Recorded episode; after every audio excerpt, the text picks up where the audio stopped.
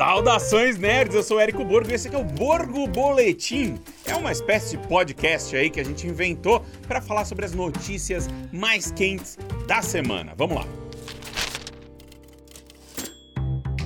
Saudações Ruros, tudo bem com vocês? Tô aqui dando uma descansadinha no carnaval, né, jogando aqui meu Hogwarts Legacy, mas precisava vir aqui, né, falar um pouco com vocês a respeito de um negócio que me incomodou um pouco hoje, que é o seguinte: Homem-Formiga e a Vespa Quanto Mania tem as piores notas dos filmes da Marvel em vários agregadores aí de notas, né? E eu acho injusto, eu acho bem injusto, porque tem muito filme pior da Marvel, muito. OK, o filme não é maravilhoso? Não, não é nem perto disso. O filme é ok, o filme é razoável, mediano. Mas pô, tem muito filme da Marvel pior, sabe? Parece que o Vingadores Ultimato apagou a mente das pessoas de tudo de ruim que veio antes da Marvel, sabe? E que ninguém lembra. O Homem de Ferro 3, por exemplo, ou de outras coisas como essa que, porra, cara, tem o, aquele Thor, o, o, Mundo Sombrio, que não tem nada que. O próprio Thor aí, o Amor e Trovão, tem muita coisa pior que esse Quantum Mania, sabe? Tipo, ele passou o Eternos. Eternos que também é injusto ser tão. Ele também não é, não é tão ruim ruim assim.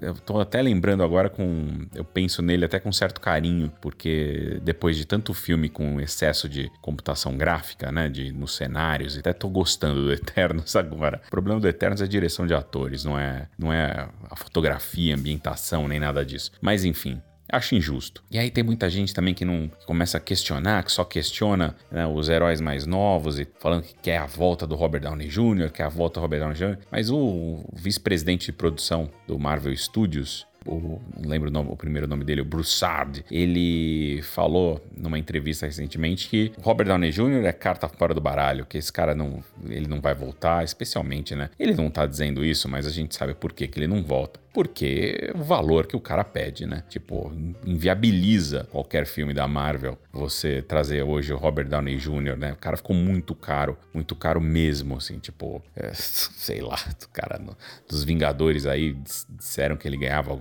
centenas de milhões de dólares para fazer um filme, enfim, né? As, as, contas não param em pé, né? Mas é isso. Então, tipo, a gente tá num momento tão delicado aí, né? Do Marvel Studios começando a fase 5, com tanta polarização aí, tipo, as pessoas, já, as pessoas já não gostaram da fase 4 e agora já inicia a fase 5 já malhando. Eu acho exagero, de verdade. Não acho que Homem-Formiga Vespa seja um filme bom, mas também não acho que seja essa desgraça aí que já vai condenar a fase 5, essa coisa toda. A galera tá um pouco exagerada, na minha opinião. Olha só que curioso. Dois dias depois da gente ter feito um post na Ruro, no Instagram da Ruro, falando sobre os grandes filmes jamais realizados, aqueles filmes que historicamente tiveram problemas de pré-produção ou que ficaram caros demais, não conseguiram financiamento e ou seja, nunca foram produzidos, mas que são filmes que todo mundo gostaria de ter visto. Aliás, dei uma olhada lá no Instagram da Ruro para ver esse post, ficou muito legal. Tem alguns, algumas pérolas ali. Dois dias depois da gente ter feito esse post, Steven Spielberg, ninguém mais ninguém menos que Steven Spielberg, anunciou uma minissérie Napoleon. Napoleon, é claro, a história do Napoleão Bonaparte, que é um filme que seria dirigido pelo Stanley Kubrick seria um dos grandes filmes da carreira do Kubrick, né? Que o Kubrick e o Spielberg tinham uma relação, eles foram amigos e inclusive vocês se lembram, o Steven Spielberg terminou um dos filmes inacabados do Kubrick, né? Que foi o Inteligência Artificial, um filme ali do início dos anos 2000, tal que colocou, né, o, um projeto do Stanley Kubrick nas telas, que termina de um jeito bem Spielbergiano, né? Mas é um era um projeto originalmente do Stanley Kubrick. E ele vai repetir repetir a dose aqui nesse Napoleon. Esse é um dos grandes projetos da carreira do Kubrick que nunca foi realizado e agora vai virar uma maxi série aí, né, de streaming. Tem ali o apoio, vai ser uma das produtoras, a Christine Kubrick, que é a viúva do Stanley Kubrick. A série de TV para HBO, né, streaming com o qual o Spielberg já trabalhou algumas vezes, trabalhou com eles em Band of Brothers, The Pacific, Da Terra à Lua, ou seja, Spielberg mais HBO é sempre garantia de qualidade. E é isso. Então, pô, fiquem de olho lá no Instagram da Huro, que tem algumas, alguns posts bem legais com essas curiosidades do cinema aí. E até a próxima. Valeu! Olá, olá! Chegou a hora das estreias da semana Cinemark.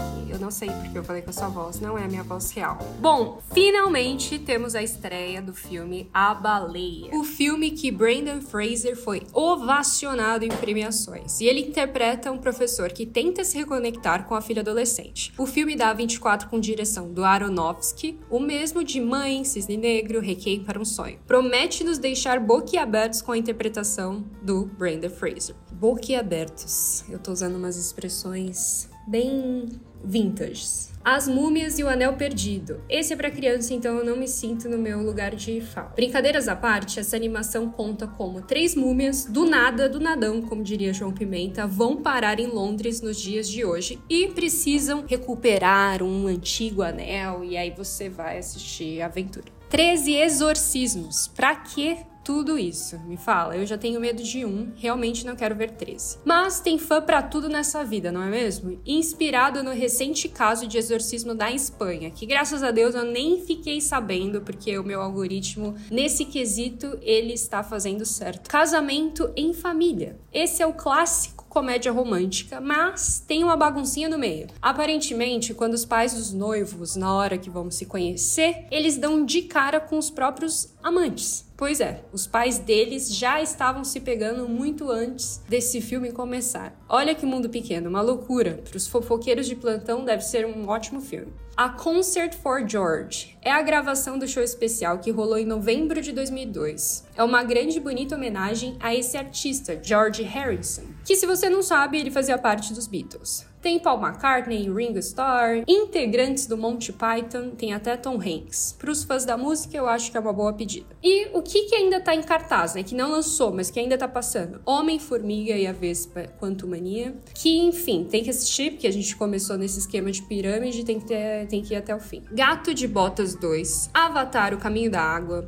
aquele terror Megan, outro terror Oferenda do Demônio, e tem alguns que estão passando bem pontualmente nos cinemas de São Paulo. Por favor, outras regiões não me matem, eu sou apenas a mensageira. Que são Batem a Porta, O Pior Vizinho do Mundo, Tudo em Todo Lugar, ao mesmo tempo, Pearl e Os Banshees de Inisherin.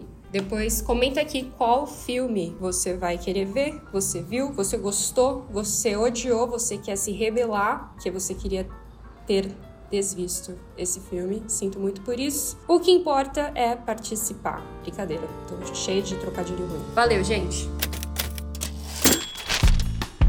A Warner, no call com seus acionistas, soltou uma bomba. O Senhor dos Anéis vai voltar aos cinemas e a gente não tá falando aí de novas exibições da trilogia do Peter Jackson ou dos filmes de O Hobbit. Nós estamos falando de novos filmes baseados no universo do J.R.R. Tolkien, porque o estúdio acaba de fechar um novo acordo com a Embracer Company. A Embracer Company é uma empresa sueca que detém uma outra empresa que tem a Tolkien, a Middle-earth Enterprises, que é a, a, empresa que tem os direitos sobre toda a obra do J.R.R. Tolkien, né? inclusive o Hobbit e o Senhor dos Anéis. Fica aí uma confusão né, do que, que vai acontecer, porque a Amazon detém os direitos de adaptação dos apêndices de O Senhor dos Anéis. Né? Isso significa que eles estão lançando isso lá em Os Anéis de Poder, a série que já está lá na sua, já terminou sua primeira temporada.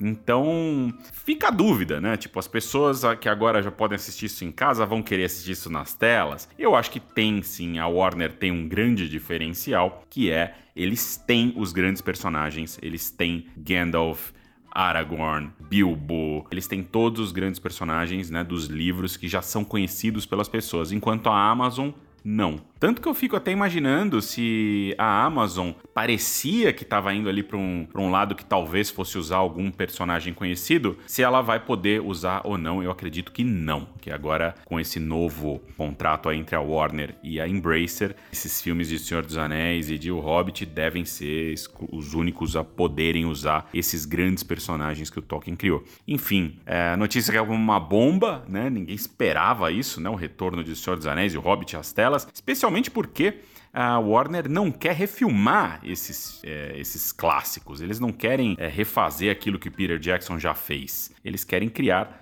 novas histórias com base nesses livros. O que isso significa, eu acho que nem eles sabem, tá? Porque eu acredito que você só vai colocar isso na frente de um roteirista, de criativos, para pensar nesse novo universo aí, depois de ter o contrato assinado, né, entre estúdio e a Embracer. Agora que esse contrato está assinado, já foi inclusive informado para acionistas, a coisa deve começar a sair do papel. E é isso. Nossa, isso aqui deixou todo mundo empolgado aqui na Ruro. Estamos na Cinemark, tá todo mundo louco aqui querendo saber o que, que a Warner vai aprontar. Porque afinal de contas, olha, o Senhor dos Anéis ele representa um dos melhores momentos da história da Warner Bros ali como máquina fazedora de dinheiro, porque os filmes saíram lá no início de 2000. No, no, início de 2000 a gente tinha, pela mesma Warner, tá? DC saindo, tinha Harry Potter saindo, tinha Senhor dos Anéis saindo, os caras estavam, tinha Batman saindo, né? Tinha a trilogia Cavaleiro das Trevas começando, ou seja, os caras estavam no melhor momento, na melhor fase da história do estúdio. E agora é, o David Zaslav, que é o novo CEO aí da Warner Bros. Discovery, ele quer retomar esses dias de glória glória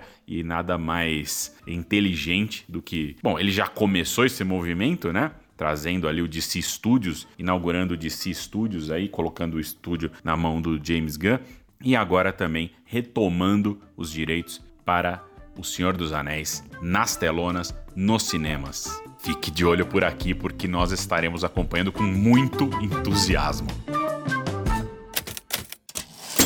Esse foi o Borgo Boletim. Deixe seus comentários aí nas redes sociais da Rúrio da Cinemark Brasil, dizendo se você gostou ou não desse formato. Enfim, eu sou Érico Borgo e até a próxima. Valeu!